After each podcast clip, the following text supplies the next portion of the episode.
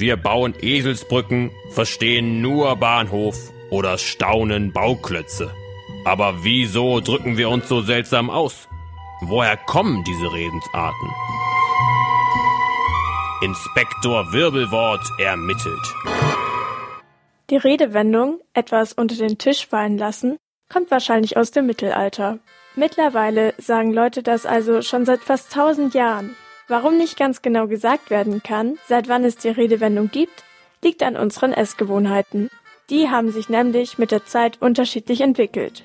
Bis Essensreste entweder in den Müll geworfen oder eingepackt wurden, war es in Europa üblich, sie einfach unter den Tisch fallen zu lassen. Hunde und Katzen haben sich dann über die extra Mahlzeit gefreut. Heute werden die meisten Eltern vermutlich über laute Essen auf dem Boden nicht erfreut. Später hat sich die Bedeutung geändert. Statt Essensresten sind jetzt Gesprächsthemen gemeint. Das Sprichwort etwas unter den Tisch fallen lassen heißt heute so viel wie etwas verschweigen oder etwas Unangenehmes nicht ansprechen.